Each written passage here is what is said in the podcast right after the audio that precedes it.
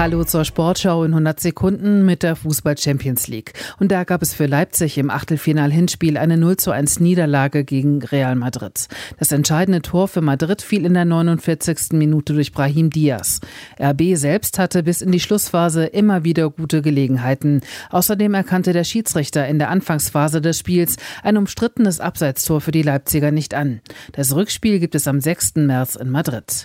Die deutsche Fußballliga hat nur noch einen interessierten Investor im umstrittenen Bieterprozess für die Medienrechte der Fußball-Bundesliga. Die DFL bestätigte, dass sich der US-Finanzinvestor Blackstone zurückgezogen hat. Jetzt ist nur noch ein möglicher Investor im Rennen. Es gibt die erste Medaille für das deutsche Biathlon-Team bei der WM in Nove Mesto. Am fünften Wettkampftag gewann Janina Hettich-Walz überraschend im Einzelrennen die Silbermedaille. Gold ging an die Italienerin Lisa Vitozzi. Bei der Schwimm-WM in Katar hat Isabel Gose die Bronzemedaille über 1500 Meter Freistil gewonnen.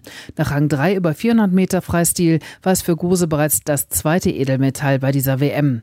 Lukas Mertens verpasste über 200 Meter Freistil als Vierter nur knapp eine Medaille.